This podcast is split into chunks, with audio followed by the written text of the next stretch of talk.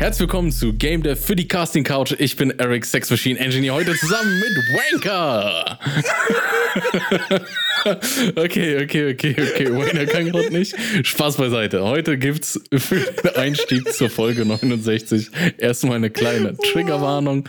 Heute geht es um Genitalien, Sex, sexualisierte Gewalt, Sex mit Tieren und Sex mit andersartigen Lebewesen habe ich hier noch aufgeschrieben. Wem das hier alles nicht passt, wir haben noch natürlich eine Folge über Unity. Ihr könnt einfach weiterklicken und die nächste Folge euch anhören. Das wird dann die Folge über Unity sein. Natürlich müssen wir das drüber bringen. Wen das aber nicht abgeschreckt hat und für den das keine Triggerwarnung war, sondern eher ein Grund dran zu bleiben, ihr seid bedient. Machen wir heute den, den offiziellen Let's Talk About Porn Games? Ja. Dazu muss, mir auch, muss ich auch mal sagen, äh, gerade so im Englischsprachigen sind es ja immer Adult Games. Und das finde ich super funny, weil das so Erwachsenenspiele, oder? Da können wir kurz drüber sprechen, so Krieg, Tod, Kriminalität ist für alle, aber Möpse sind quasi für Erwachsene. Nur für Erwachsene. Finde ich super funny eigentlich, wenn man so drüber nachdenkt. Also weird. Ich glaube, da kann ich auch schon mal kurz sagen, ich werde heute häufig, glaube ich, zu Sachen sagen, dass es funny ist, wo ich es jetzt nicht im eigentlichen Sinne lustig ja. meine, sondern im weiß ich nicht. weiß ich nicht, ob das so gut ist. Äh, ja.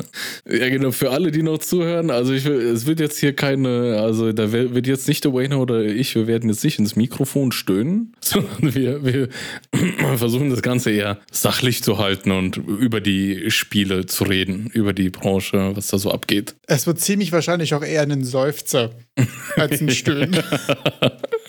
da muss ich dazu sagen, die Folge 69 ist ja eine Sache, auf die wir uns schon lange vorbereitet haben und damit meine ich Erik. Und die eine Sache ist, die schon lange angekündigt wurde und lange darauf hingefiebert wurde von dir. von Erik.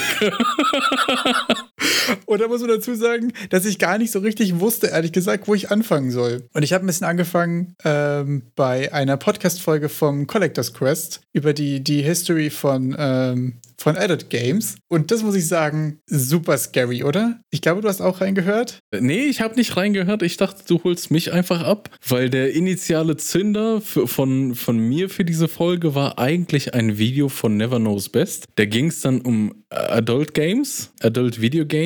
Ja. Und das hatte ich vor circa, glaube ich, einem Jahr oder so gehört. Und eigentlich wollte ich mit dir im Podcast drüber quatschen. Und da waren wir irgendwie bei Folge 5 oder so. Ja. Und dann haben wir so spaßeshalber gesagt, ja, lass 69 dann machen. Und irgendwie hat sich dieser Witz von deiner Seite aus bei mir in Todernst manifestiert. Und wir werden heute sprechen bis alles ausgesprochen wurde. Also ich habe mich bereit erklärt, okay. hier auch alles zu cutten. ja, da muss ich sagen, also die Story von irgendwie Adult Games fängt irgendwie super düster an. Und da muss man sagen, dass wir hier auch über. Jetzt bin ich gespannt. Ja, also das war wirklich, also wirklich einfach super. Also klar, es gibt hier die ganzen äh, Leisure Suit Larry Games und so, die so ein bisschen quasi versauteren Humor und so mit reinziehen und so weiter. Ne? Es gibt aber auch irgendwie schon viel, viel, viel weiter vorher, so auf Atari-Ebene und so weiter, mhm. quasi so die ersten wirklich komischen Geschichten. Und da muss man dazu sagen, man denkt jetzt so, ja, das sind irgendwelche komischen kleinen Studios, die da irgendwelchen, irgendwelche Sachen.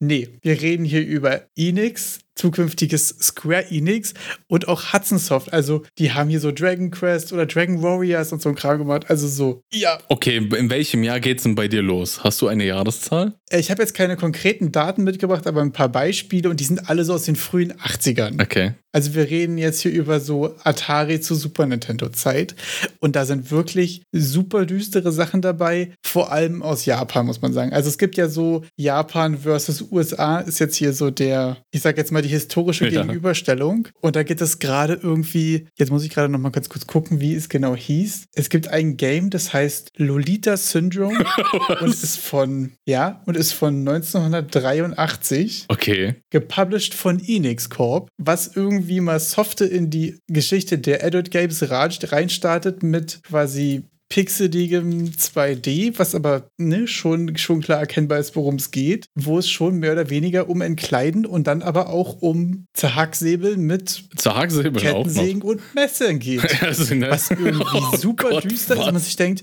okay, ja, so die Anfänge von Enix von 83 super weird.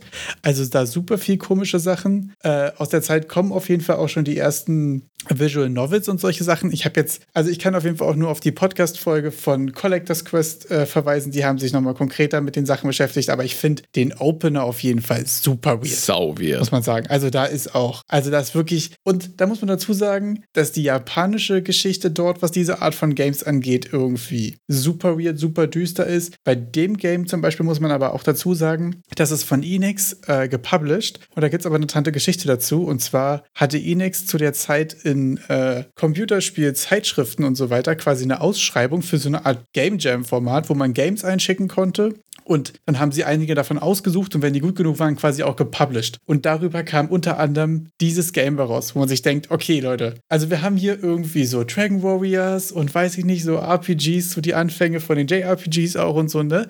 Und irgendjemand schickt das ein und irgendjemand anders sagt, ja, Leute, also sowas haben wir noch nicht. Nee, das muss man auf jeden Fall. Also. Wenn wir hier keine Nische, also es ist wirklich, ich kann nur vorsichtig davor warnen, nach solchen Sachen zu googeln. Es ist wirklich super weird. Und also da sind wirklich auch vor allem sehr düstere Sachen dabei. Es ist auch wirklich der Name Lolita Syn Syndrome. Das sind auch eher kindliche Proportionen, die da ja. in diesem Videospiel behandelt werden. Ich finde es ja sehr bizarr. Ich, ich versuche es einfach mal so auszudrücken. Genau, also da gibt es auf jeden Fall diverse Abgründe und das fand ich auch irgendwie, also gerade aus der Collectors Quest Perspektive geht es natürlich da auch um äh, ging es da viel jetzt um, um Raritäten, um mhm. besondere Sachen und so weiter, die aber allesamt super düster sind. Also da muss ich sagen, da hat meine Recherche so ein bisschen angefangen in die Richtung und da war ich so, nee, also das ist irgendwie nicht okay, die das Richtung. War echt ein wilder Einstieg. Die man sich so vorgestellt hat. Es gibt natürlich gerade im Japanischen irgendwie sehr viel so dann so Story-driven Sachen. Da gibt ich glaube auch, dass das Visual Novel so ein bisschen äh, ja sowieso aus der Richtung auch kommt, also aus dem, aus dem asiatischen Raum. Ähm, da gibt es auf jeden Fall auch die ersten in die Richtung. Fand ich aber auf jeden Fall. Also also gerade die Anfänge, gerade die 80er sind da irgendwie super wild. Und äh, wo du dann 83 erwähnst, ich komme mit 1981 um die Ecke. Aus dem Never Knows Best Video, das äh, auf YouTube nicht mehr verfügbar ist, zu deinem Leid, ist das erste Game, das er zumindest recherchieren konnte, das äh, Softporn Adventure Text Babes für den Apple II. Das Spiel. Oh, das wurde auch behandelt, ja. Wurde 25.000 Mal Mal verkauft und zu der Zeit gab es so circa 100.000 Apple II Geräte. Also circa 25 Prozent aller, die das gehabt haben, haben sich davon eine Kopie geholt. Und da ist es halt nicht das so düster. Das war eine starke Conversion Rate, oder? also ich sag mal, das ist nicht so düster wie dein Beispiel. Ich glaube, da ging es dann einfach nur hier ein bisschen äh, textbasiert. Also einfach Text-Adventure steht schon im Namen, dass man da dann irgendwelche Frauen um den Finger gewickelt hat. Ja, super witzig. Ich habe auch einige einige Sachen gefunden, die ich sehr witzig fand, die einfach nur, ich habe irgendein anderes Game genommen mhm. und da wurden einfach Sachen ausgetauscht. Es gibt zum Beispiel ein Game, das heißt äh, Bachelor Party. Mhm. Das ist von 1982. Und eigentlich ist es einfach Breakout mit Möpsen. und das ist einfach so funny, weil irgendjemand sich dachte, ja, äh, dann nehmen wir jetzt hier einfach das. Und dann, weiß ich nicht, machen wir ein paar Maps darauf, oder? Ich sag mal später, wenn wir da so mal so zu dem Teil kommen. Ich habe ich hab ja schon ein bisschen Recherche betrieben und mir ist auch so ein bisschen so eine gewisse Regelmäßigkeit, in, was es da so für Arten gibt, so Not Safe for Work Games zu machen, so Adult Games zu machen. oh, da habe ich auch einen sehr hotten Take oh, zu. Da nice. bin ich sehr gespannt nachher. Da sind wir gespannt. Was ich auch super witzig finde, also da gibt es ja auch einfach Sachen, die sehr durchwachsen sind. Ne? Wir haben, ich habe irgendwie sehr düstere Sachen gesehen, ich habe sehr witzige Sachen gesehen, manche sind einfach so, mm. so Rebrands irgendwie, wo man einfach Maps draufgepackt hat. Ich habe auch ein Atari-Game gefunden, das heißt X-Man, was sehr funny ist, was einfach so ein Game ist, wo du durch so ein, ähm, durch so ein Maze laufen musst mhm. und du hast quasi das Glied des Mannes quasi vorne dran und deine Gegner sind quasi so Scheren.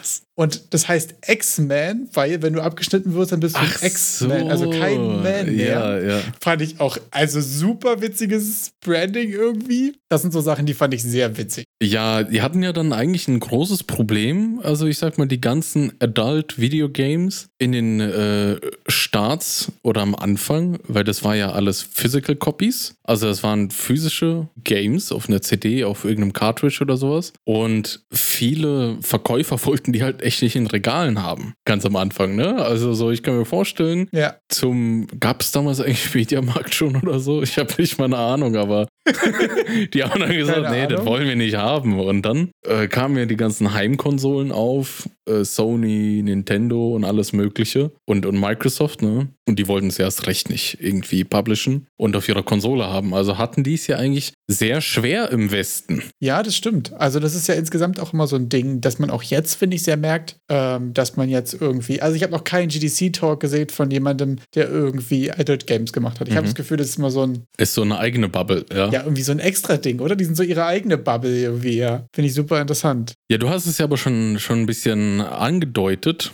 und ich habe es gerade nochmal betont, dass diese Spiele es im Westen schwer hatten. Denn, weil jetzt kommen wir zu Japan. Und mein Gott, du, du kranke Sau, Japan. Also, also ne, Nintendo habe ich ja gerade genannt, wollte das im Westen nicht haben, aber witzigerweise, man kriegt einen Haufen Hentai-Spiele auf der Switch da sind wir gerade in, ins Hier und Jetzt gesprungen. Ja. Aber wenn wir mal in der, in der Geschichte zurückgehen, in Japan wurden diese sogenannten Eroge, er Erotic Games, also er Erochico, keine ja. Ahnung, ich kann kein Japanisch, aber im Endeffekt einfach nur Erotic Games. Die waren von Anfang an so ein Bestandteil von deren Landschaft und da waren das hauptsächlich so Visual Novels. Aber es kann man sich so vorstellen, also ne, Visual Novels, da ging es dann, da, da gibt es ja natürlich auch wieder ein Spektrum von, da gibt es jetzt vielleicht zwei Szenen, wo angedeutet wird, dass die jetzt auch miteinander geschlafen haben im Rahmen eines romantischen Spiels, bis zu Klicke hier und Zerhackstückel und was weiß ich was macht damit. Das ist ja ein sehr weites Spektrum und das wurde dort insgesamt damit zusammengefasst. Und das finde ich auch so ein bisschen schwierig, ne? Man kann, man, man hat da jetzt diesen Aero-G-Stempel drauf, bei einem vielleicht Spiel mit 30 Stunden Content und das dann vielleicht irgendwie sieben explizite Szenen hat. Ist es dann noch ein Porn-Game? Das finde ich auch die super interessante Frage. Also was ist quasi ein Porn-Game? Ne? Ist ein Porn-Game quasi ein Game, wo, wo irgendwie eine Art von, von Sex quasi stattfindet?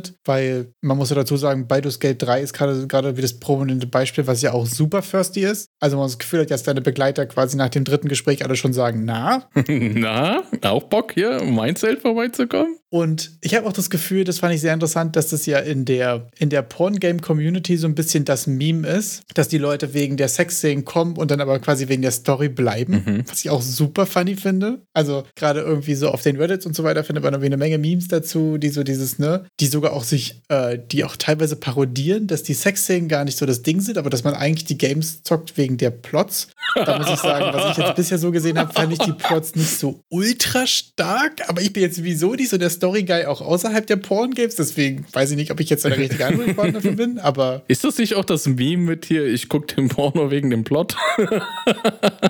das ist ja, ja aber das ist ja ne? eigentlich ein Meme, weil es nicht so ist, oder? Also, oder habe ich ja, da was verpasst? Das, haben wir das ernst gemeint? Also, weiß ich nicht, ich war irgendwie super wild. Ich finde es auch interessant, dass das bei den Games auch direkt so, wenn du da ein paar Sexszenen drin hast, also besonders in dieser Eroge-Schiene, dass da dann halt dieser Schmuddelstempel drauf gemacht wird. Und was ich aber jetzt bei anderen Medien gar nicht so erlebt habe. Da ist er viel akzeptierter und da sage ich mal jetzt als Beispiel Game of Thrones. Ja. Da wird fast in jeder Folge irgendwelche expliziten Szenen gezeigt und ich kenne keinen, der das jetzt als Erotikserie bezeichnen würde. Also ich finde auch, also dazu muss man sagen, dass ja bei Game of Thrones, glaube ich, auch immer so das Meme ist, dass es quasi um Tod und um Möps, Möpse geht. Aber äh, ich finde es auch interessant, weil das so, ja, so extra ist und wie so eine dunkle Ecke irgendwie gefühlt. Also für uns in Deutschland natürlich nochmal besonders extrem, weil es ja bei uns auch auf Steam überhaupt nicht stattfindet. Ich glaube, so ziemlich auf dem Rest der Welt sind ja Porn-Games quasi auch auf Steam einfach frei verfügbar und so weiter. Ich würde den Nahen Osten auch nochmal ausschließen. Australien okay. ausschließen. Es sind noch ein Haufen weitere. Okay, sehr gut. Dann bin ich da nicht so gut informiert. Finde ich aber interessant. Aber auf der anderen Seite muss man natürlich auch dazu sagen, dass bei Filmen und auch bei Webseiten und bei anderen Medien einfach allgemein ja irgendwie so explizite Inhalte deutlich prominenter vorhanden sind. Also, wenn man sich jetzt zum Beispiel die Top 100 der am meisten besuchten Websites anschaut, dann ist Pornhub einfach Platz 4. Und wenn man sich die Top 100 der am meisten gekauften, am beliebtesten, am besten bewertetsten oder irgendwas Games anguckt, mhm. findet man nirgendwo ein Adult Game. Auch nicht ein kleines Nippelchen. Das ist ja nicht existent. Nix.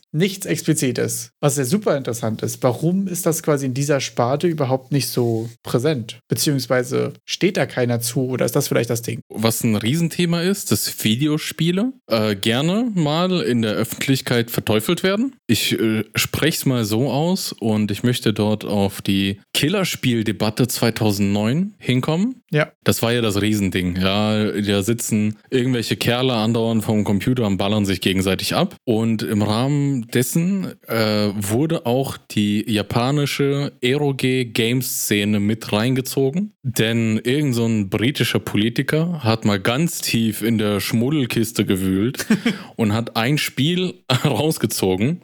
Und jetzt Triggerwarnung, jetzt geht es um Vergewaltigung und Stalking. Das nennt sich Rayplay. Das Ziel in diesem Spiel ist es einfach, wildfremde Frauen zu verfolgen und zu vergewaltigen. Das kam irgendwie 2006 raus, wurde äh, nirgends im Westen verkauft. Das ist wirklich einfach nur in Japan äh, released worden. Und es gab irgendwelche, ich nenne es mal Fan-Übersetzungen, die dann rumkursiert sind im Internet und man konnte sich das irgendwie über einen Drittanbieter auf Amazon oder sowas bestellen. Jedenfalls hat er das rausgezogen aus seiner Schmuddelkiste ganz oben. Wahrscheinlich war das in seiner eigenen Steam-Bibliothek. Hat dann aber eine Riesendebatte dazu eröffnet, so dass, und jetzt kommen wir zu einem Punkt, wo ich sage, Japan äh, sich abgespalten hat mit der Eroge-Szene vom Rest der Welt. Weil auf einmal. Weil sie gesagt haben, der Westen ist nicht bereit dafür. wirklich.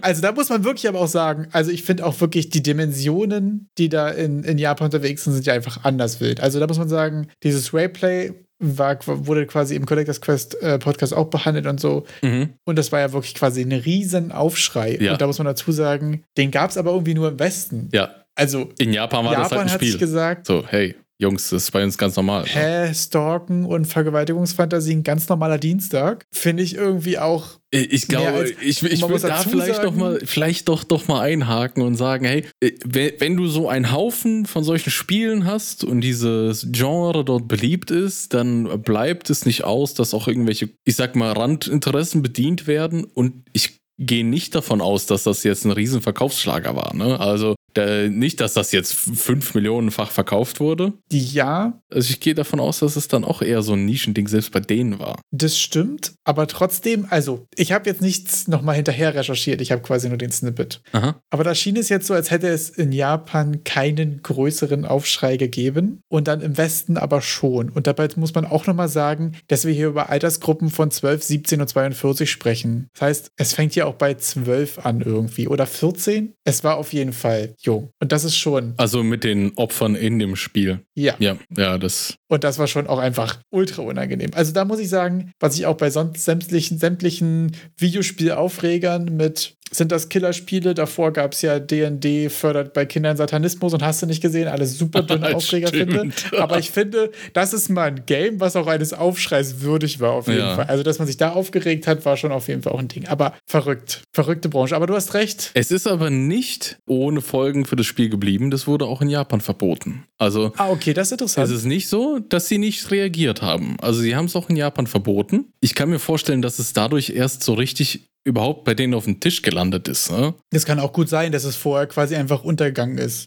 genau, ist es verboten worden, ist es vielleicht vorher untergegangen, aber jetzt finde ich, kommt das, kommt die Kirsche auf der Sahnetorte. Die Folge dessen, was ja, also was Japan jetzt gemacht hat, was den internationalen Adult Game Markt zerstört hat, ist, dass die, ich sage, ich nenne sie mal die japanische USK, die nennt sich EOCS, die haben den internationalen Verkauf und Zugang von, und jetzt, die haben es ausgesucht, unsere kulturell sensiblen Inhalten außerhalb Japans reguliert.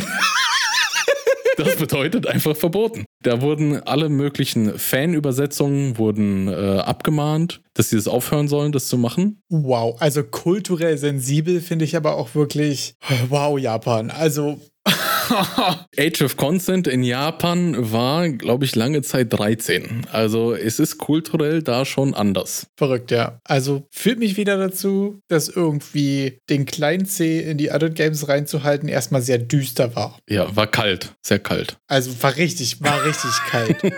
ja, aber das dementsprechend, ne, wenn wir uns mal überlegen, im Westen konntest du kein Geld damit machen. Das heißt, äh, schwierige Lage. Du kannst die nicht verkaufen, nicht verteilen. Äh, Herstellung ist halt auch dann schwierig, wenn du keine Publisher-Deals kriegst mit den Konsolenherstellern, also nicht an Kohle reinkommst. Und jetzt waren wir dann 2009 an dem Punkt, dass wir den Japano-Kram auch nicht mehr rübergekriegt haben. Und dann war Adult Gaming, glaube ich, jetzt im Westen erstmal für ein paar Jahre tot. Oder hast du noch irgendwas nach 2009? Ich habe dann tatsächlich nicht mehr viel gefunden, nee. Das war dann auch tot, ja. Gerade auch im Konsolenmarkt und so war dann irgendwie gar nicht mehr so viel. Es gibt auch irgendwie ein paar weirde Sachen auf der Vita und so, aber insgesamt sind es dann nicht viel viele Sachen, beziehungsweise viel auch einfach äh, quasi zensierte Versionen von so Visual Novel-Kram und so. Was man jetzt ja viel auf der Switch und auf der Vita findet, sind mhm. ja ähm, halt so Visual Novels mit ähm, abgeschwächten Versionen, sag ich jetzt mal. Was ziemlich witzig ist, es gibt auf der Switch einige Games, ähm, wo das Game zensiert ist, das Artbook, was man in dem Booklet hat, aber nicht.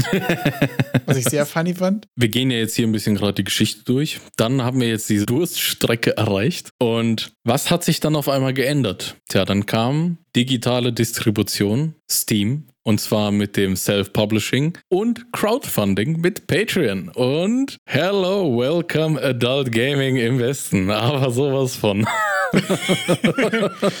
ja, ich habe auch das Gefühl, dass es jetzt irgendwie so Sachen sind, die, also gerade jetzt irgendwie die ganzen Games und die ganzen Community darunter rum und wo da überhaupt gerade das Geld fließt und so, ist gar nicht mehr so dieses, ah ja, okay, ich gucke jetzt in Steam in die Top-Charts, sondern das ist halt viel jetzt irgendwie so über Crowdfunding, über Patreon, über andere Distributionen, oder? Es ist sehr viel irgendwie so erst auf den zweiten Blick zu finden, ja, oder? Ja, du hast es ja schon erwähnt, in Deutschland kommt man gar nicht an diese ganzen Adult Game Inhalte auf Steam. Und ich habe natürlich keine Kosten und Mühen gescheut, um mir doch Steam zugänglich zu machen und zwar in seiner vollen Pracht. Danke Österreich.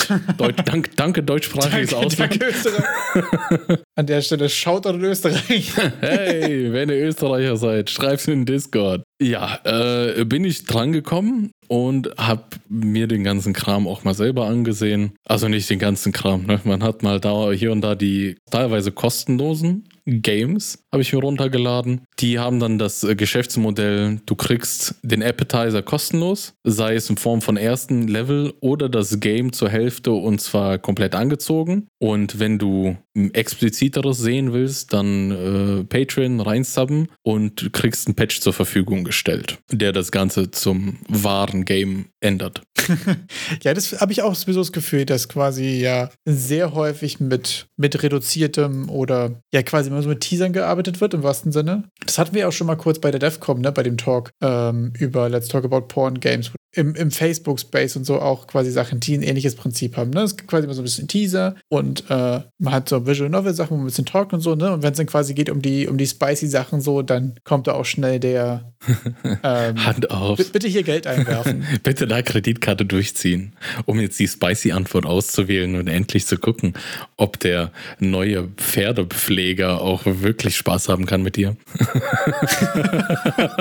das war jetzt sehr genau. ich war bei den German Dev Days in diesem Talk. Der wurde angekündigt als Let's Talk About Porn Games mit Untertitel For Women. Ich habe das For Women nicht gelesen gehabt und habe mir da drin gesessen und mich gefragt, wieso sind hier nur 95% Frauen? Ich habe mich da irgendwie schon, ich habe es eigentlich andersrum erwartet und dann sitze ich drin und so, hä, was ist denn los? Und dann, und dann macht dann die, die den Talk gehalten hat, den Bildschirm an und dann sehe ich den vollen Titel und dann ist so, okay, ist mir einiges klar geworden. Drei Typen in der ersten Reihe sind auch schon aufgestanden und gegangen.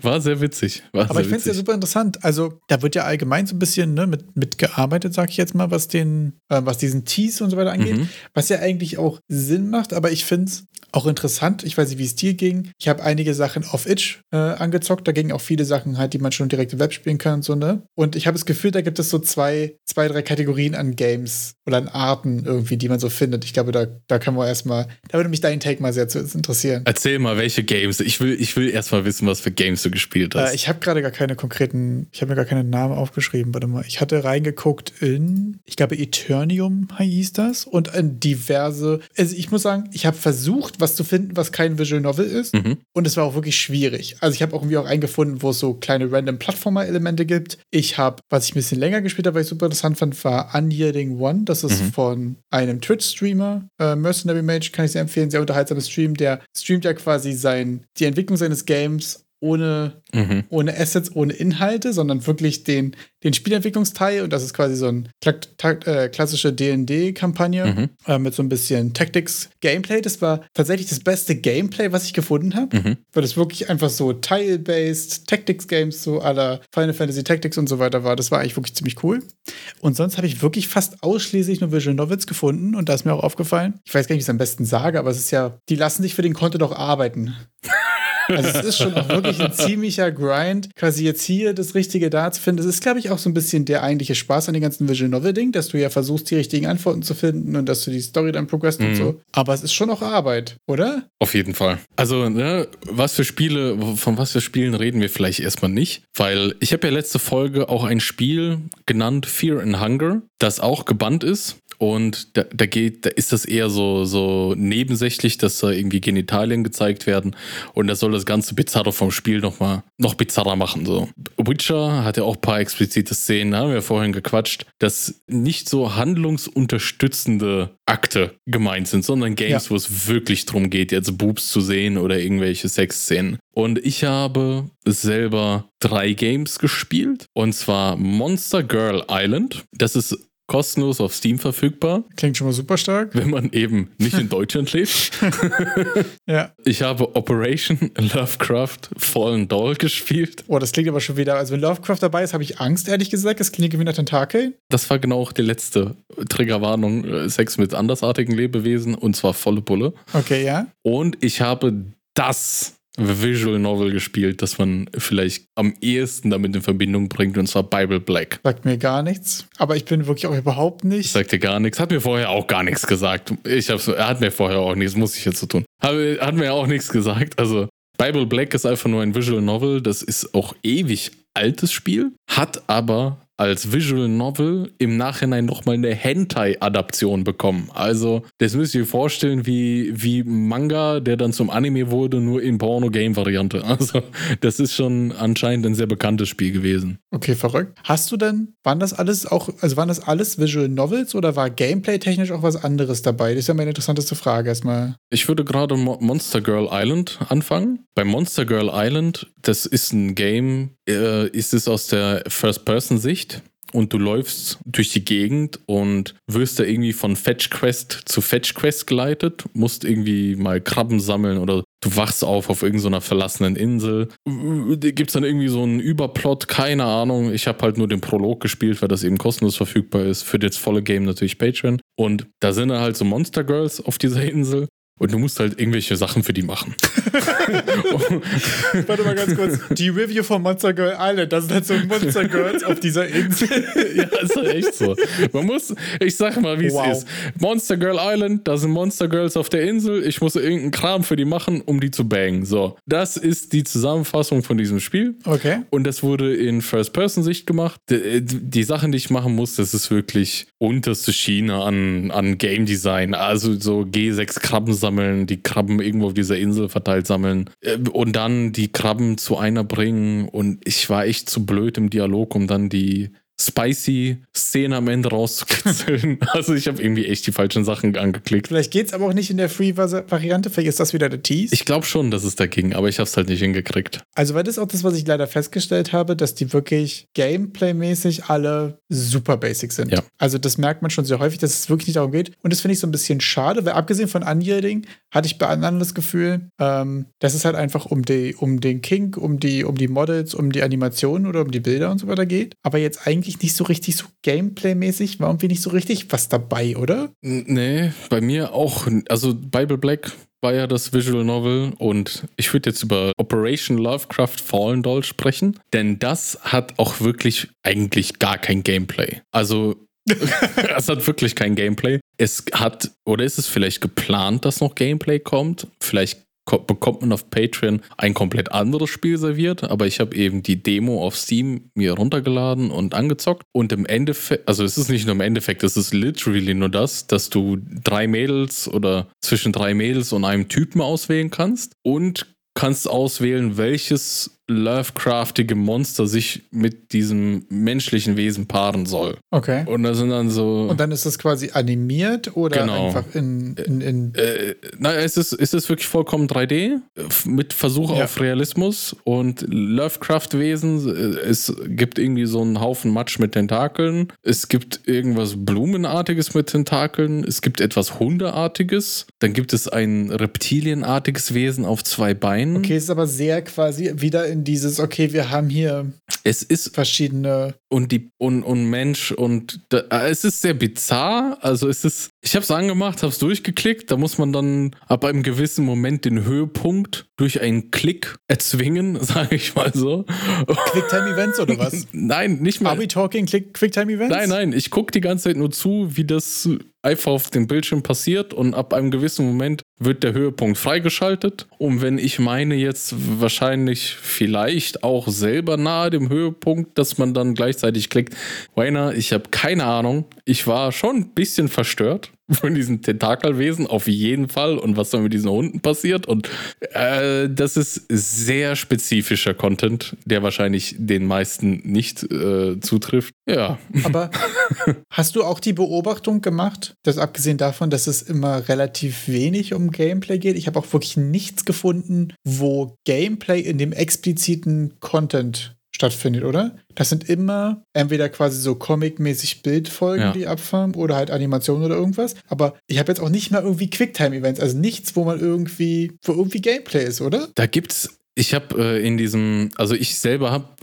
kein Gameplay, das zum Akt gehört, gespielt. Ich habe aber in diesem Video von Never Knows Best, der hatte irgendwie so ein Spiel gespielt, ich glaube, das hieß Koikatsu Party oder so, wo du dann mit der Maus die Brüste zum Beispiel stimulieren musst, bis dann irgendwie so ein, so ein, so ein Stimulationsmeter anscheinend gefüllt ist und du dann weitere Dinge machen kannst. Irgendwie so. Okay. Das war noch das am ehesten, wo ich das mit dem Gameplay verbandelt irgendwie gesehen habe. Weil das klingt ja irgendwie noch ganz blöd gesagt halbwegs interaktiv. Also, weil ich muss auch sagen, dass bei den meisten Sachen habe ich mich so ein bisschen gefragt, so warum ist das ein Game? Mhm. Also, weil der Teil, der interaktiv ist, hat ja mit dem expliziten Content quasi nicht viel zu tun. Selten. Mhm. ist meist- meistens so, entweder ist es Story oder es ist Arbeit.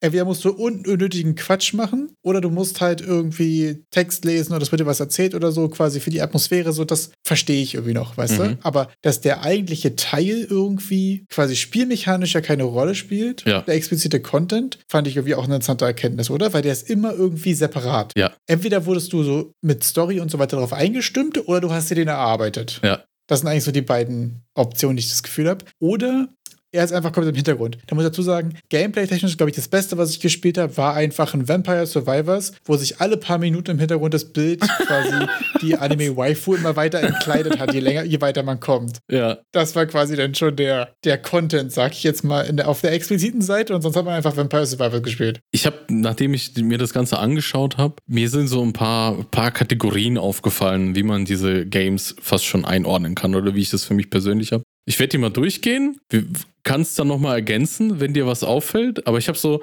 erster Punkt, der ist uns ja sind wir schon einig, es gibt diese Visual Novels, ne? Wo du dann einfach, wie die Geschichte verläuft. Genau, warte mal ganz kurz. Wie viele Kategorien hast du? Ich habe Kurz vier. Abgleich vorher. Ich habe vier. okay, ich habe drei. Du hast drei, Sehr okay. spannend. Visual Novels ist für mich einfach eine eigene Kategorie. Ja. Weil da einfach, ja, du gehst durch die Geschichte, klickst mal drauf, ob das dann, äh, dieser, die romantische Geschichte, ob das dann zu mehr wird oder nicht, ist offen. Das haben wir jetzt schon ein paar Mal gehört. Und jetzt ist eine Kategorie, die habe ich, ich, ich weiß nicht, wie ich auf diesen tollen Namen gekommen bin, aber ich nenne die jetzt einfach Horny Rewards. Dass du ein Basic Game hast, wie Candy Crush Match 3 und am Ende dann einfach nur äh, entweder ein Kleidungsstück verlierst oder wie bei deinem Vampire Survivors like Beispiel, dass die dann immer nackiger werden oder dass du dann irgendwelche Sachen machen kannst. Einfach nur mit langweiliges Gameplay, aber dann am Ende gibt es irgendwie ein bisschen was zu gucken. Ja, ich habe sie den Grind getauft. Den Grind. Aber ich finde, Horny Rewards ist tatsächlich eine, eine sehr schöne Beschreibung. Genau. Das ist sowieso rudimentäres Gameplay, ein paar davon sowie auch so Plattforming-Sachen oder so, ne? Und dann bist du da, da wird eine Szene abgespielt oder du kriegst ein Bild gezeigt oder irgendwas. Könnte man natürlich auch Visual Novels einordnen, aber der Horny, Re Horny Rewards. Genau, ich finde aber den, den, den wichtigen Unterschied zum Visual Novel ist, dass das Visual Novel ja irgendwie Content hat Ja. und dass der Horny Reward eine Mechanik hat. Ah, ja doch. Und die Mechanik ist meistens aber super oberflächlich und hat inhaltlich meistens nichts zu tun. Also die Match-Free-Games erzählen dir keine Geschichte. Du läufst durch eine völlig leere Welt und sammelst sechs Äpfel. So, die erzählen dir jetzt auch keine Geschichte, die dich jetzt darauf äh, einstimmt, gleich den Apfelsammler zu vernaschen oder irgendwas. das hätte jetzt fast sogar noch hingehauen. Ja. Aber die Sachen, die ich gesehen habe, waren einfach so disconnected von den quasi Alltagssachen. Ja, ich habe, glaube ich, auch ein paar Memory-Spiele gesehen, wo es am Ende Möpse zu sehen gibt. Also kannst du, ja. nimm beliebiges Game X, klatsch Möpse drauf, hau raus für drei Dollar. Und genau das ist nämlich meine dritte Kategorie. Und ich habe sie getauft mit, ich habe mal Möpse hinzugefügt. Ja. Weil das einfach irgendein anderes Game ist, nur dass irgendwie explizite Bilder oder Icons ausgetauscht werden. Es ist Breakout mit Möpsen oder Vampire Survivors und Anime Wife im Hintergrund, so alles, was die Sachen angeht. So, das ist einfach nur irgendwas und ich habe aber Not Safe for Work drauf geklatscht. Die Kategorie habe ich auch, die habe ich Not Safe for Work Spin genannt. ja, das war einfach nur ein Game, du nimmst einfach ein Game äh, und am Ende haust du halt was drauf. Wo ich ganz interessant finde, das Game, ob wir, ich weiß nicht, wir haben, wir haben auf jeden Fall mal über das Format Indie-Tonne von Rocket Beans gesprochen und die haben das Spiel ja. She Will Punish Them gespielt. Okay. Und dieses Spiel, She Will Punish Them, ist einfach der Not Safe for Work Spin auf Dark Souls. Und also es ist aber meilenweit entfernt von irgendeinem äh, interessanten Dark Souls Spiel. Es ist halt wirklich Dark Souls technisch Basic Trash, aber es ist halt äh, so eine Succubus Lady mit Boobs. Und äh, ah ja, okay, ich sehe es sehr funny. Nimm den Character Creator von Dark Souls, mach den mal 10 und dann weißt du, wie viele Einstellungsmöglichkeiten du für die Brüste von den Damen hast. Gut. Und das wäre so der Not Safe for Work Spin in meiner Kategorie. Hast du noch eine? Jetzt würde mich sehr interessieren, was deine andere neue Kategorie ist, weil das waren meine drei. Okay. Meine äh, Kategorie, die jetzt noch gefehlt hat, ist der Sandbox Porn, wo es wirklich nur darum geht, irgendwie ein, ein Porno dazu, also irgendwas Pornografisches, aber mit deinen Fantasien auszuleben, so Szenen ausstellen. Ah, okay, das, wo du zum Beispiel meintest, hier mit Kategorie A und Kategorie B und dann. Ja, genau. Ich möchte jetzt, dass okay. die mit diesem Wesen oder so. Oder auch einfach, was dann auch sehr krass war, es gibt verdammt viele VR-Pornospiele und dass die sich dann mit der VR-Brille da so komplett reinleben wollen und dann so ihren Sandbox, ihren persönliche, ihre persönliche Fantasie einfach ausleben. Und das ist so für mich diese, diese Sandbox-Porn-Kategorie. Dass du dann einfach nur, ja, irgendwas ganz genauso, wie du es machen willst. Äh,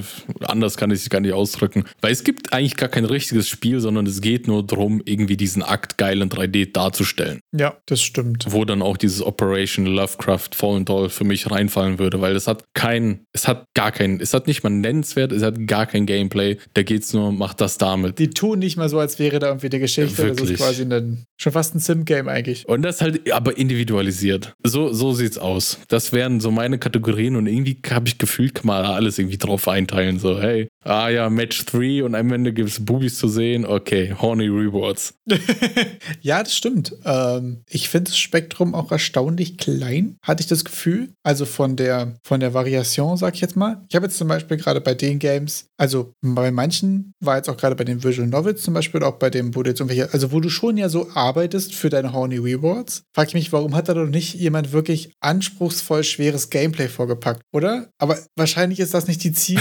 ja, einhändig spielen ist ein bisschen schwer dann, ne? Ja, wahrscheinlich, aber ich finde es. Das Blut ist woanders. Also es hat ja dann doch, doch scheinbar schon jemand Dark Souls in Horny gemacht. Ja. Das macht jetzt meinen Punkt so ein bisschen kaputt, weil das war das, was ich mir notiert habe mit, warum gibt es das nicht? Aber Plot Twist, das gibt's, finde ich jedenfalls super interessant. Erwarte jetzt auch nicht mal irgendwas äh, Ansatzartiges auf dem Niveau von Dark Souls. Also es ist so, das Gameplay erinnert an Dark Souls, äh, sagen wir mal so. Da muss ich aber sagen, dass jetzt von den ganzen Sachen, über die wir gesprochen haben, das Einzige, wo ich sage, da würde ich mir das nochmal angucken, mhm. weil mich das interessieren würde, wie viel Dark Souls ist da drin. Dazu kann man sich auch einfach von, äh, von Rocket Beans das Video anschauen. Da ist es auch, äh, alle expliziten Szenen sind da weg. Man muss nicht unbedingt äh, entblößte Brüste sehen oder Genitalien. Da kann man das, glaube ich, irgendwie einstellen, dass die zumindest alle in Unterwäsche rumlaufen. Okay. Und sonst gibt es ja dann noch den, wie, wieso es halt nicht so viele große Spiele gibt. Ich habe mir halt dann auch Gedanken gemacht. Und wieso die immer so basic vom Gameplay sind. Ich denke einfach, dass wenn das Gameplay wirklich gut ist, dann würde ich persönlich den ganzen Horny-Stuff wegmachen und das Spiel einfach so rausbringen, weil meine Zielgruppe auch viel größer damit ist. Das ist nämlich auch das Gefühl, was ich hatte, ehrlich gesagt, dass ähm, gerade so diesen ganzen Animationssachen und so weiter sowieso ja irgendwie für, also hauptsächlich habe ich das Gefühl, so zielgruppenmäßig Leute targetet, die sonst eben auf Twitch und auch auf Steam, äh, auf Itch und auf Steam und so weiter unterwegs sind. Und vielleicht ist da der Weg irgendwie kürzer. Mhm. Dass das einfach die Darreichungsform ist, die dafür da ist, dass man quasi, wenn man Porn in die Richtung macht, halt einfach kein Video draus macht und es hochlädt, sondern dass er in die Engine deines Vertrauens knallt und auf Steam packt. Weil sonst habe ich mich fast gefragt, so, warum das in ein Game gießen, ne? Also ein einige Sachen davon, da ist ja wirklich die Interaktion auch so minimal, Ja. ähm, das hätte auch einfach ein Film sein können. Absolut. Ich glaube auch so ein bisschen, wieso das bei den Games gefühlt so schnell so bizarr wird, ist auch jetzt, und jetzt kommt echt einfach nur eine Vermutung oder eine Meinung oder so, äh, nehmt wie ihr wollt, dass für die meisten reicht es dann einfach, irgendeine Pornoseite zu besuchen und, und äh, sich da dem Porno zu geben. Und wenn du dann speziellere Interessen hast, die auch besonders jetzt nicht durch irgendwelche Darsteller abgebildet werden können, was bleibt denn dir dann noch großartig übrig, außer die 3D-Welt? Voll. Also das merkt man natürlich auch, dass es hauptsächlich genau diese äh, Kategorien eben targetet, die sich sonst eben nicht abbilden lassen. Ähm, und da verstehe ich auch voll in dem Kontext irgendwie, warum man so viel Geld damit auch, wie auch macht. Also muss man dazu sagen, äh, was jetzt so die St- Steam-Zahlen und so weiter angeht, ist es gar nicht so krass. Wenn man sich aber Patreon anguckt, um mal kurz ein bisschen auf das Thema zu switchen, wenn du jetzt auf Itch zum Beispiel mal schaust, da sind ja auch Patreons verlinkt und da geht es um richtig viel Geld. Die gehören zu den Top-Verdienern auf Patreon, ne? Also die mit den Spielen und so. Finde ich auch super abgefahren, ja. Also das finde ich irgendwie super verrückt. Also ich glaube, Monster Girl Island wurde auch von Patreon gebannt, aber der war auch auf Patreon Okay. unterwegs und hat sich da viel Kohle reingeholt.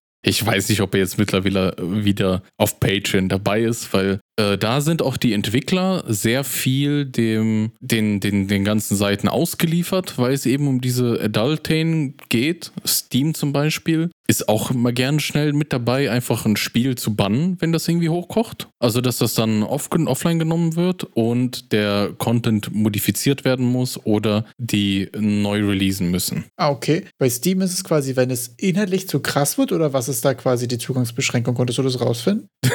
das, das, ist, das kann keiner sagen. Also irgendwie ist da Steam auch sehr, ist da sehr willkürlich und deshalb haben dann auch viele Not Safe for Work äh, Game Creator eben Probleme, weil die Sachen anscheinend, wenn das, sobald das halt diese Adult Games anbetrifft, wird dann auch nicht mehr wirklich erklärt, wieso. Ja, Also da wird dann einfach mal gebannt und dann guck mal. finde ich super interessant. Bei diesem Koikatsu Party zum Beispiel mussten die das Spiel dann komplett runternehmen bei ihrem ersten Anlauf, weil da gibt's nochmal so eine Storyline und da geht der irgendwie, der Hauptcharakter, der Hauptspieler irgendwie auf eine Schule und dadurch war dann ja Sex mit Minderjährigen angedeutet und deshalb wurde das komplett gebannt, das Spiel. Deshalb haben die eben dieses Game ohne die Storyline, also die komplette Story rausgenommen und unter neuem Namen Koikatsu Party jetzt dann nochmal released und man kriegt den Patch mit diesen ganzen Story-Sachen einfach auf deren Website.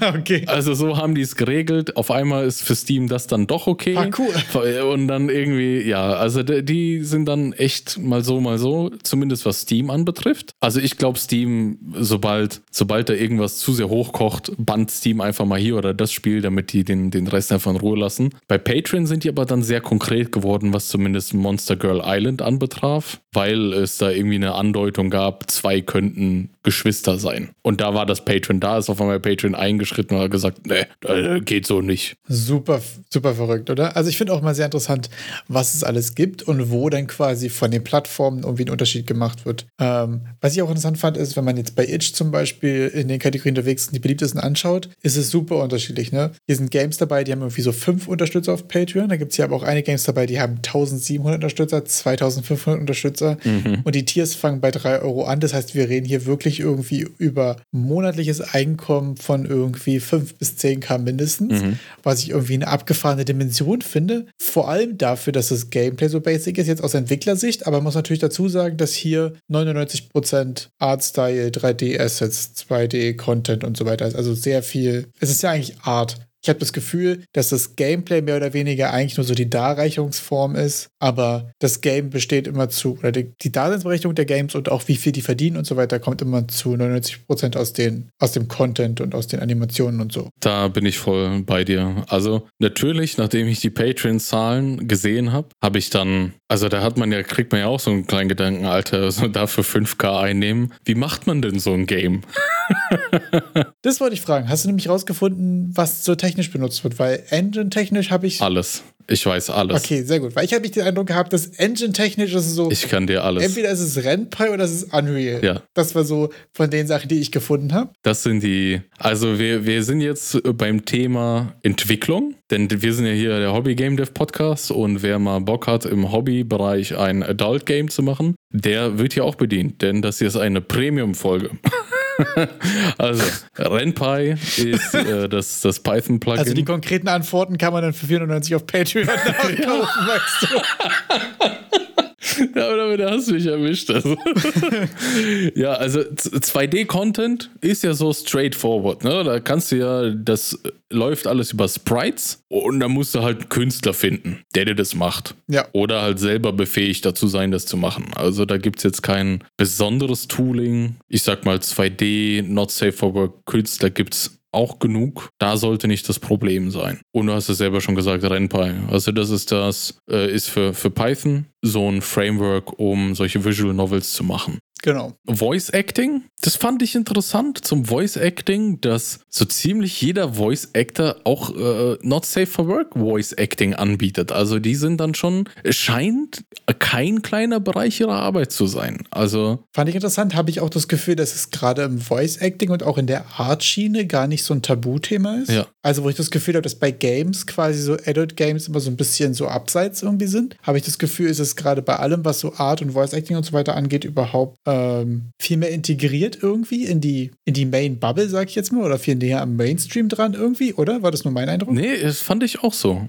Also nochmal zum Hintergrund. Es war schon viel Arbeit, sich da reinzuknien, um auf Antworten zu stoßen, wie das mit diesem Adult Game Devon da funktioniert, was die da alles verwenden. Es war nicht so eine niedrige Eintrittsbarriere, wie jetzt zum Beispiel, ich will jetzt bei Unreal einen 3D-Plattformer machen. das googelst du und dann hast du schon die ersten drei Vorschläge bei Google sind schon das, was du suchst. Aber da musste ich schon in Foren gehen, verschiedenste Sachen angucken, Reddit, winzige Communities von 1000 bis 3000 Leuten, wo null Leute aktiv sind, wenn du mal drin bist. Also es war schon ein bisschen Arbeit, sich da reinzufuchsen. Wir haben jetzt zwei Punkte abgespeist. 2D, ja, easy peasy. Kann man, kann, versteht jeder. Ja, mal einfach Boobs und dann hast du deine 2D-Sachen. Das äh, erfordert jetzt nicht so viel besonderes Tooling. Voice Acting bietet irgendwie jeder an. Und jetzt kommen wir zu 3D. Denn da ist, es ist sehr interessant, was sich da einem offenbart. okay, jetzt bin ich sehr gespannt. Ein Riesenthema ist das kommt so ein bisschen aus der Modding-Ecke und das nennt sich Body Swap oder Head Hacks, dass die nackte Modelle nehmen und dann den Kopf von ihrer Lieblingsspielcharakterin, also wir sind jetzt hier echt, es geht 90% drum, entweder die Lara Croft von Tomb Raider auf irgendwas anderes drauf zu klatschen. Äh, da gibt es ja bei ah, okay. Overwatch, gab es ja auch viele weibliche Charaktere. Overwatch ist dieses Ego-Shooter-Spiel. Da wird dann halt natürlich der, das Modell aus dem Spiel selber genommen Hast du gerade Overwatch als dieses Ego-Shooter-Spiel zusammengefasst? Ja, da, da oh, kannst wow. du ja mehr dazu liefern. Ich habe es selber nie gezockt. Ich habe es nur ein paar Mal gesehen. Ja, ist ein Team-Shooter von Blizzard. Team-Shooter von Blizzard. Siehst du, Killer-Spiel. ja, genau. Ein, das ist also diesen Killer-Spiel von Nintendo, diese Killer-Spiel von nee, aber es ist halt ein beliebtes Spiel. Es hat weibliche Charaktere. Das heißt, so ein Body-Swap-Head-Hack, der dauert äh, nicht lange, bis er verfügbar ist. Die Modelle werden aus den Spielen extrahiert und dann nehmen die irgendeinen nackten, nackten Körper, den die sonst wo haben, und dann wird halt Frankenstein gespielt. Da wird zusammengeflickt. Da, das ist so diese, diese, dieser Modding-Ansatz, den viele verwenden. Da ist auch besonders im wir sind jetzt so ein bisschen auch im 3D-Porno-Clip-Bereich. Da ist die Source Engine am beliebtesten. Ja, Source Filmmaker ist dann wie ein großes Ding. Genau das ist es. Äh, Source Filmmaker und deshalb verwenden das sehr viele für ihre Clips. Funktioniert auch ganz gut mit den, mit den Head-Hack-Body-Swap-Geschichten. Dann ist ja äh, eine große Frage, wo kriege ich denn jetzt diesen nackigen Körper her? Und da gibt es ein Programm. Das Modell davon, das Modell davon. Das Modell davon. Ich will, ich will. Klang kurz ein bisschen Ja, dieses Out of Context. So, how, to wo wo kriege ich jetzt den nackigen Körper her? das ist, das nennt sich DAZ 3D. DAZ 3D. Ist eigentlich ein Character Creator. Okay. der erstmal nicht unbedingt was mit Adult Gaming zu tun hat, aber es gibt dann zwei Bundles und es ist wirklich, da, da, da kannst du verschiedenste Charaktere dir holen in deren Shop, aber es gibt einen weiblichen Charakter, den du brauchst und das ist, die, sie trägt den Namen Victoria, denn die ist die einzige, die die Option hat, Genitalien zu haben. Okay. Und es gibt den Michael. Er ist quasi das männliche Pendant zu Victoria. Und anscheinend sind Okay. auch die Genitalien von Michael kompatibel mit dem Körper von Victoria. Also kannst du da einmal alles durchmischen. Passt, passt alles zueinander. Da kann man mit arbeiten, meinst du? Und das sind die zwei Bundles. ja, damit kann man arbeiten. Das sind die zwei Bundles, die man braucht, um sich Charaktere zu erstellen. Und das wird auch sehr viel verwendet. Das ist so der Anlaufpunkt. Also man kann sich dann über, über die, die Victoria, der Körper ist eben parametrisierbar über alle möglichen Morphs und da kannst du Schenkel dicker, dünner, Bauch groß, klein, Arme lang bis zum Boden, kannst du alles einstellen. Also da ist äh, nur die Fantasie und äh, die Ausdauer setzt da einem Grenzen, wie, wie weit man das irgendwie individualisieren möchte. Abgefahren? Und da kriegen die meisten Adult Devs in der 3D-Szene ihre Models her. DAS 3D bietet eine einigermaßen stabile Pipeline zu Unreal an, weshalb dann, wenn dann solche Games gemacht werden, dann halt gerne in Unreal, weil die das einfach anbieten Ah, interesting. dass man das Ganze mit den funktionierenden Morphs und so alles zu Unreal rüberschiebt. Und wir haben ja auch viel über Visual Novels gesprochen. Und es gibt ja auch ganz viele Visual Novels, die so ein bisschen, die so 3D gerendert sind, aber so ein Visual Novel sind. Ja. Und das machen die, das wird auch alles in DAS 3D gemacht, weil dort auch äh, Posen angeboten werden in den Shops. Also alle möglichen Positionen, wie da ein Charakter steht und auch ein paar Animationen. Und DAS 3D selber hat auch einen kleinen Renderer dabei, so dass ich meine Charaktere, die ich in DAS 3D erstellt habe, direkt rendern kann, mit ein bisschen Background Sachen einfügen Ah, kann okay. und dann meine, meine Bilder einfach rausrender, die eben für mein Visual Novel geeignet sind, weil ich die alle einfach positioniert, posiert habe, Mimik eingefügt und das ist anscheinend relativ zugänglich soll das sein. Ich habe mir die Software runtergeladen, sie ist auch kostenlos verfügbar. Die Kosten kommen dann eben durch die Pakete, die man dazu kauft, aber das hält ja auch alles im Rahmen. Victoria Bundle hat, glaube ich, irgendwie 60 Dollar oder sowas gekostet. Ich habe es mir nicht geholt, ich habe es mir nur angeguckt, weil ich mich auch die, echt die ganze Zeit gefragt habe, wieso schreiben die die ganze Zeit, ja, Victoria oder Vicky und dann hatten die dann auch Abkürzungen dafür in den Foren und ich so, was zum Teufel meinen die die ganze Zeit? Ja, aber abgefahren. Also das bestätigt ja auch so ein bisschen meinen Eindruck, dass ja auch einfach sehr viel, sehr viel Unreal dabei war. Und das ist natürlich klar, also sowieso ja wahrscheinlich wegen dem Fokus auf die Visuals quasi ist ja Unreal immer dann auch die erste Wahl. Aber natürlich, wenn da die Pipeline vor dem Standardmodell quasi auch den kurzen Weg zu Unreal hat, dann macht das ja einfach Sinn. Auf jeden Fall. Ich habe dann nochmal weitergeschaut. Es gibt noch für Blender, gibt es einen YouTube-Channel, der erwähnenswert ist. Der heißt Anime Nyan, N-Y-A-N. Und der macht Blender für Pornos-Tutorials. Also der, der, da wird nichts verschleiert. Das ist einfach nur Blender für Porn. Wenn ihr das sucht auf YouTube, dann findet ihr den direkt. Der hat äh, auch diverse Okay, ja, Tutorials. funny. der ist 3D to Blender. Und der ist auf jeden Fall auch äh, eine Riesenquelle, denn in seinem Discord gibt es noch haufenweise mehr Content und er fundet auch mit eigenem Geld, also der ist irgendein Privatguy, also keine Company oder sowas, sondern der, der schon diverse Tutorials auf seinem Discord finanziert, hat einfach 100 Dollar auf den Tisch gelegt und gesagt, hier, wenn einer kommt und mir 45 Minuten Tutorial zu irgendeinem Thema, das er gut kann, macht, dann hier 100 Euro, äh, 100 Dollar und äh, einzige Voraussetzung, die ich an dich habe, ist, das soll gut sein und frei zur Verfügung stehen in der Community. Ich bin gerade auf diesen YouTube-Kanal gegangen. Und das erste Video, was ich sehe, ist How to Rig a Banana.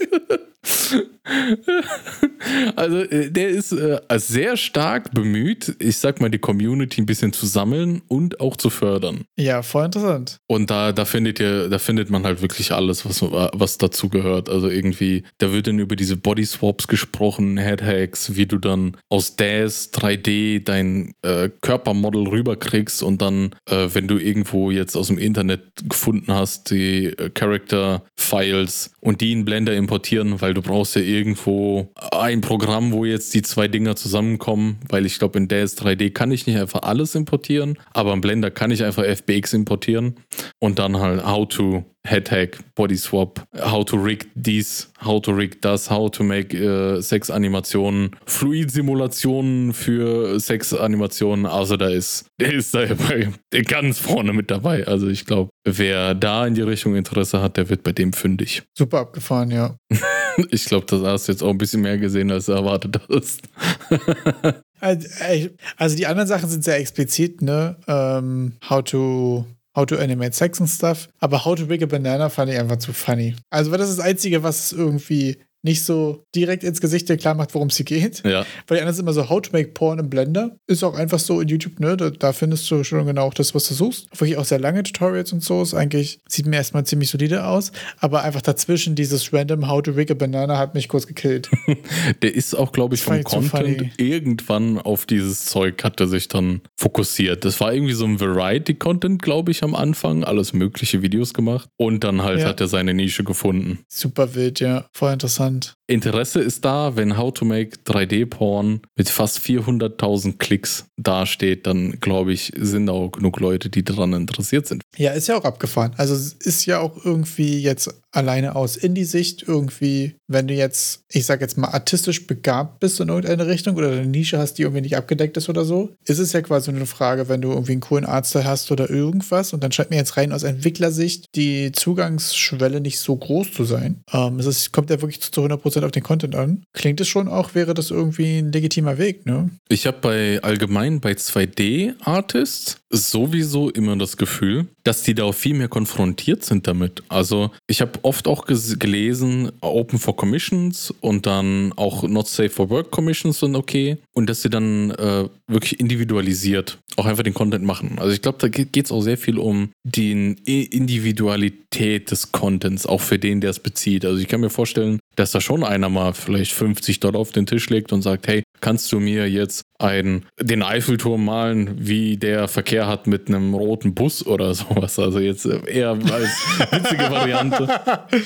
Aber ich würde nicht ja. sagen, dass es das nicht gibt. Also. Aber das ist ja auch mehr konfrontiert damit einfach sind aus dem, es bringt halt auch einfach Geld rein. Voll. Also ich glaube, gerade im Freelance Space und so ist das eine Sache, die auch einfach wahrscheinlich die super gute Einnahmequelle ist. Ne? Jetzt die Frage, wenn du ein Game rausbringst und sagst, na, hat jetzt nicht so krass performt auf Steam und so weiter, wäre das für dich jetzt mit den Insights eine Option zu sagen, ich packe hier noch ein paar Horny Rewards mit rein und release das mal auf Itch und guck einfach, was passiert? Not safe for work, spin drauf, Horny Rewards und dann geht es eigentlich schon durch die Decke, ne? Ist eben die Frage, ne, wenn du den richtigen Kink erwischt. Das ist eine Sache, bei der ich dann auch mich gefragt habe, ob ich das könnte. Weil dieser, ich sag mal blöd, ne, der ganze Vanilla-Kram, den bockt da eh keine Sau. Und sind, die werden schon die meisten erfolgreichen Sachen, die bedienen schon einen gewissen Kink. Und ich weiß nicht, ob ich da auch wollte, dass ich damit konfrontiert werde, dass Leute bestimmte Kinks auch vielleicht dann von mir anfangen zu fordern. Da muss ich auch sagen, also ich finde in dem gesamten Adult Games Thema irgendwie gibt es so die Sachen, die sind irgendwie befremdlich. Mhm. Und es gibt irgendwie so die Sachen, die sind irgendwie eklig. Also da gibt es irgendwie kein, das soll jetzt hier kein King-Shaming sein ja. oder so, aber es gibt irgendwie so ein paar Sachen, gerade weil es eben so dieses ganze Vergewaltigungsfantasien und so ein Kram angeht. Das ist irgendwie alles so, und da muss ich ehrlich sagen, da hätte ich auch, egal wie viel Geld da drin,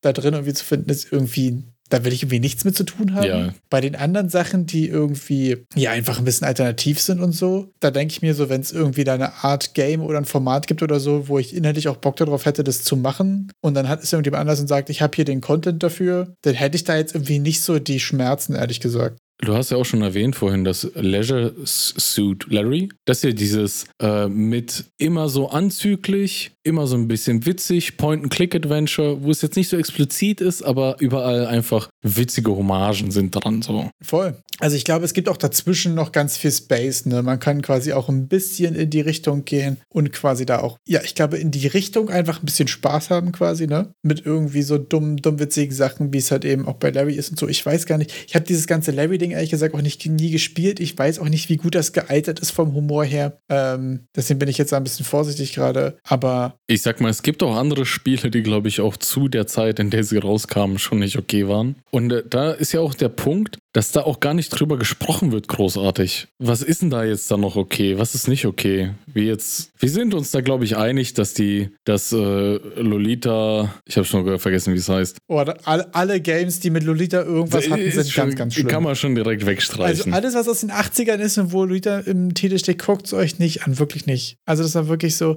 genau, ich habe das Gefühl, so für mich ist irgendwie bei allen Sachen, wo irgendwie, ja, was so völlig in Fiktion ist und ja, irgendwie so ein bisschen Konsens, weiß ich nicht, ob man das erwarten so kann von so Kings, aber so ein bisschen so, so, Also muss, also ich habe wirklich auch einfach viel bei vielen Games mir gedacht, so muss das so unangenehm sein, aber das ist halt eben genau und das hat eben so ein, welche Sachen sind irgendwie objektiv nicht gut und was ist jetzt wieder King-Shaming, das ist so ein bisschen. Ja, da spricht ah, aber auch nie jemand weiß drüber, ich nicht, ne? Aber mit den meisten Sachen kann ich da irgendwie. Genau, also da spricht, spricht man ja auch irgendwie immer nicht drüber, ne? Das ist so. Wie können wir denn da Konsens schaffen, was jetzt okay ist und was nicht? Vielleicht von Leuten, die auch mehr Sachen gleichzeitig bedenken können als ich, dass man da mal drüber. Aber dadurch, dass das auch so ein, so ein gewisses Nischendasein hat und keiner drüber reden will, dadurch wird ja auch erst dieser Auswuchs, nenne ich es mal an manchen Stellen, ermöglicht, weil es ja auch, auch schon Steam selber keinen keinen Konsens hat, was da akzeptiert wird und was abgelehnt wird. Genau, also gerade für die Creator ist es natürlich auch beschissen so, wenn man eben nicht weiß, was, was eben cool ist für die Plattform und was nicht. Ja, ich, ich weiß wirklich nicht, was.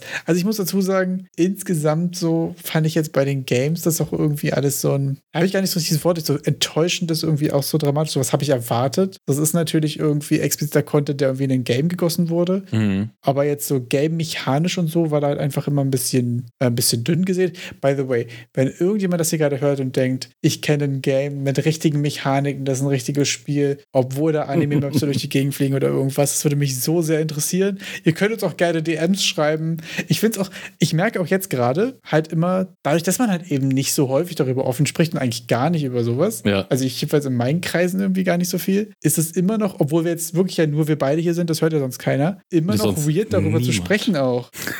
ja, also ich, ich finde es halt auch weird. Also darüber zu reden. Also es ist wirklich, wie du sagst, die Games, die ich da auch gespielt habe, waren jetzt auch gametechnisch nicht das Gelbe vom Ei. Manchmal, ich habe mir auch dann überlegt, selbst wenn es ein gutes Game wäre, würde ich es wahrscheinlich sogar ohne den Content besser finden, weil ich gucke mir jetzt auch nicht 24/7, also ich kann mir jetzt keine fünf Stunden am Stück Pornos ansehen. Ja. Aber ich kann dir locker acht Stunden am Stück ein geiles Game wegzocken. Das ist tatsächlich auch irgendwie so ein Ding, ne? Also, wo ich mich auch gefragt habe, so, wie, wie stellt man sich als Entwickler-Sicht vor? So, guckt man das quasi für den, also spielt man das für den Content oder spielt man das und dabei passieren dann einfach Dinge? Ich muss aber sagen, so ein bisschen hat mich das ganze Thema schon getriggert, weil ich mir denke, wie würde man sowas in gut machen? Ja. Also, was wäre, was, was wäre jetzt, was hatte ich erwartet für ein gutes Add Game irgendwie. Also, weil die Frage ist ja auch so, willst du irgendwie schnell zu dem expliziten Content kommen? Oder willst du, dass sich die Sachen quasi irgendwie ergeben und so weiter?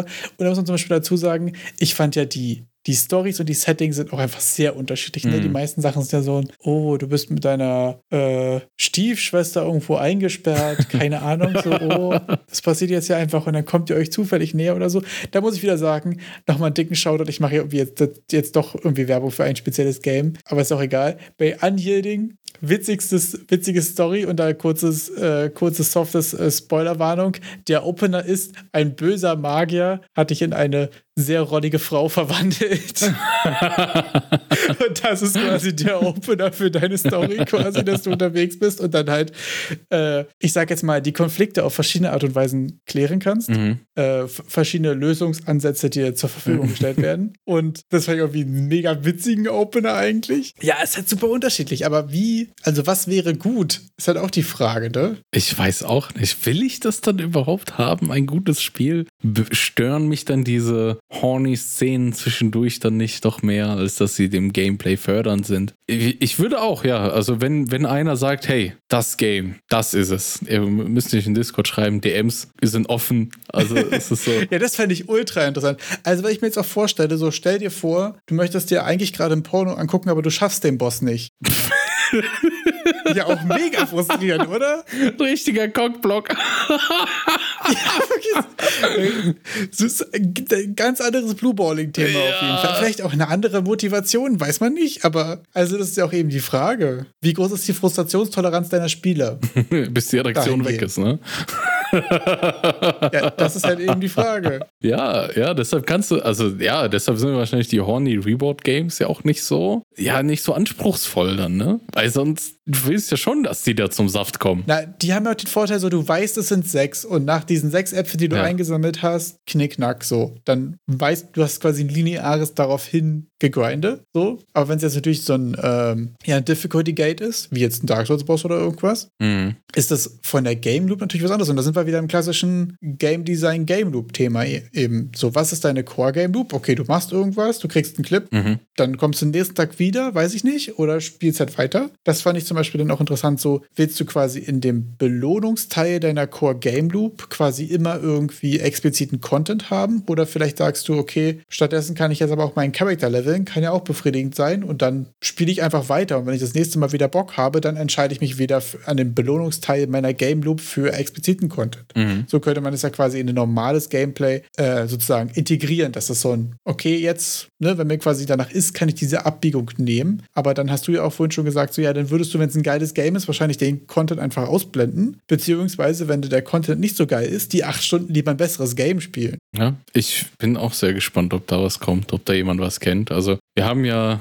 also du hast ja Variety mal reingegamed, was auf Itch so unterwegs war. Ich habe mir konkret die Games angeschaut. Da war jetzt auch nichts, wo ich hinterher weine, wenn ich das dann endlich löschen kann. Das war ja auch, wo du, wo du mal mal Frage gefragt hast, ob ich mit meinem privaten Steam das verknüpfen würde. Oh Gott, nein. Monster Girl Island. Ich finde auch super interessant, also für mich auch auf jeden Fall die Erkenntnis so, hätten wir nicht diese Folge 69 gemacht, hätte ich nicht danach geguckt. Ich glaube, man wäre höchstens so auf Itch quasi mal wenn darüber gestolpert. Und ich habe irgendwie gerade auch keinen Grund, weiter danach zu schauen. Also ich muss auch wirklich sagen, es ist mich so Game-Genre-technisch irgendwie noch weniger interessiert als die Visual Novels an sich. An sich gibt es ja coole Visual Novels. Ich, jetzt muss ich ja schon fast Visual Novels verteidigen. Also wer jetzt mal Visual Novels spielen will, das äh, weniger, also was keinen expliziten Content hat, Doki Doki Literature Club, muss man spielen. Geiles Game. Da habe ich auch schon super viel drüber gehört und ich glaube, das ist auch wirklich ein guter Genrevertreter. Und ich will jetzt ja auch gar nicht so auf Visual Novels haten, die sind halt quasi einfach nur nichts für mich. Ähm, das ist so 100% ähm, meine Geschmackssache. Aber das stimmt. Die Games sind alle nicht so, nicht so äh, geil. Also wahrscheinlich schon irgendwie geil, Ja. aber so also sind halt keine Games, die ich gerne nochmal anmachen würde. Das war tatsächlich auch das, was ich ein bisschen schade fand am Ende des Tages. Ich hätte gedacht, vielleicht ist so was Gameplay-mäßiges dabei, wo man irgendwie sagt, okay, unabhängig jetzt von dem expliziten Content. Wie gesagt, also da war echt Vampire Survivors mit Waifus im Background, das äh, Vampire Survivor ist auch einfach addictive, Peak, Game, ey. Peak Gameplay Experience war quasi das an der Stelle. Und ja, Was haben wir denn jetzt alles abgequatscht? So, wir haben über die History gequatscht, wie das da so kam. Dann haben wir mal unsere eigenen Erfahrungen mit reingebracht an Games, die wir schon selber gespielt haben. Dann die Game-Arten nochmal zusammengefasst. Und ich habe mal einen kleinen Einblick gegeben, wie das mit der Entwicklung aussieht. Da war das auch so der Punkt, wo ich dann auch gesehen habe, ey, wie viel Geld man damit verdienen kann. Und natürlich hat man ja dann immer mal so einen kleinen Anfall von, oh mein Gott, lass, lass Milliardär werden mit Horny Games, whatever. ist doch egal, wofür man zehn, Tage, äh, zehn Stunden seines äh, Lebens am Tag verschwendet, solange es Kohle reinbringt. Aber ist dann ja auch nicht so einfach im Endeffekt. Wird es nochmal eine solche Folge geben? Ich habe gerade Angst, nicht alles gesagt zu haben, weil ich möchte, ich weiß nicht, ich glaube, so eine es wird keine zweite 69 geben, ne? Es gibt irgendwann immer noch 169, aber ich glaube, dass wir bis dahin keine neuen Erkenntnisse haben, ehrlich gesagt. Also, wir haben diese Folge, sie hat stattgefunden. Außer irgendjemand liefert das Porn Souls und wir bleiben voll drauf kleben. Ich würde mich freuen. Also, dass es irgendwas Dark Souls, irgendwas Adult Game gibt, äh, finde ich tatsächlich irgendwie funny. Das werde ich mir auf jeden Fall mal im, in die Tonne noch anschauen. Und sonst muss ich tatsächlich sagen, war das alles, was mir zu Porn Games irgendwie eingefallen ist und was ich herausgefunden habe und überhaupt. Und du hast die Chance, nochmal alles zu sagen, was dir auf der Seele brennt zu dem Thema. Und sonst hätte ich was gesagt. Ähm, war es das für mich? Sowohl mit dieser Folge als auch mit Porn Games, ehrlich gesagt. Äh, außer wir haben doch nochmal die, die, die schlüssige Idee, es besser zu machen. Und äh, überlass dir alle Worte, die du noch hast. Okay, dann jedenfalls zur, zur Entwicklung. Es ist halt auch echt viel äh, im Endeffekt einfach nur Game Dev. Das waren jetzt die einzigen Punkte, die wir vorhin genannt haben, die wir ausgeführt haben, die da so ein bisschen abweichen, weil man irgendwoher diese 3D-Modelle kriegen muss und so. Und sonst ist das eigentlich sehr auch nur Games. Ich finde es sehr interessant, dass die Community so abgespalten ist, dass auch viele sich in der Adult Game Dev Community fragen, ob sie ihre Adult Games auf dem CV erwähnen sollen, was eher darüber nochmal eine Aussage macht. Das ist eine interessante Frage. Ja, also das ist, ich finde auch so eine Aussage darüber, wie wir gesellschaftlich da dazu stehen, dass man sich, dass die sich dann wirklich fragen, ey, ich habe hier vielleicht das ultra millionenfach erfolgreiche Game rausgebracht, Ja. aber soll ich es in mein CV reinschreiben? Finde ich eine sehr interessante Frage. Wenn du ein Porn-Game, Visual Novel, irgendwas in die Richtung gemacht hast, was auf Itch hochgeladen ist und was eigentlich ja unterstreicht, ich bin in der Lage, ein Game fertig zu machen, ich bin in der Lage, ein Game hochzuladen, ich bin in der Lage, damit ein Game eine Steam-Page zu machen, Geld zu verdienen und so weiter. Das ist ja eigentlich schon ein guter Skill. Sonst sagen wir immer so, ne, hab was Fertiges, hab ein Projekt, worüber du sprechen kannst bei der Werbung und so weiter.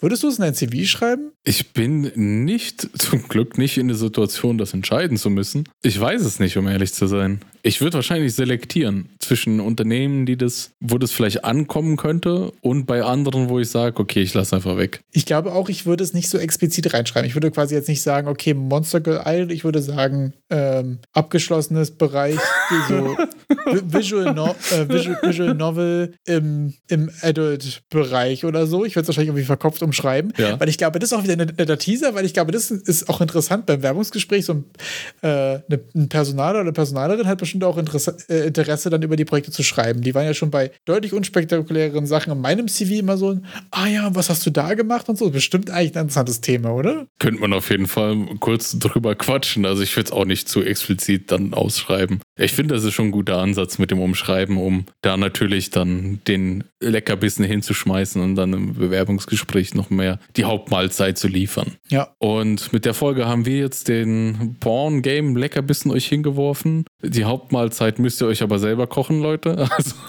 da können wir auch jetzt keinen, nicht mehr Hands-on-Experience zeigen, weil ich habe, ich fand Days 3D auch so kompliziert, dass ich das auch gar nicht mehr weiß. Also, yo, wer da Bock hat, gönnt euch. Wenn ihr ein richtig gutes Game habt, bitte empfehlt es. Ihr habt jetzt schon gehört, was wir gesehen haben, wo wir sagen würden, dass wir nicht wiederkommen. Wenn ihr sagt, aber das ist besser, um Meilen, be es muss wirklich sehr viel besser sein, dann könnt ihr es schreiben. Es kann, ich wollte gerade sagen, Hauptsache es ist unterhaltsam. Es kommt darauf an, es muss nicht unbedingt gut sein, es kann auch auf andere Art und Weise, es wäre einfach super interessant, falls ihr Empfehlungen habt. Dann wünschen wir euch äh, viel Spaß mit der nächsten Folge, denn da, äh,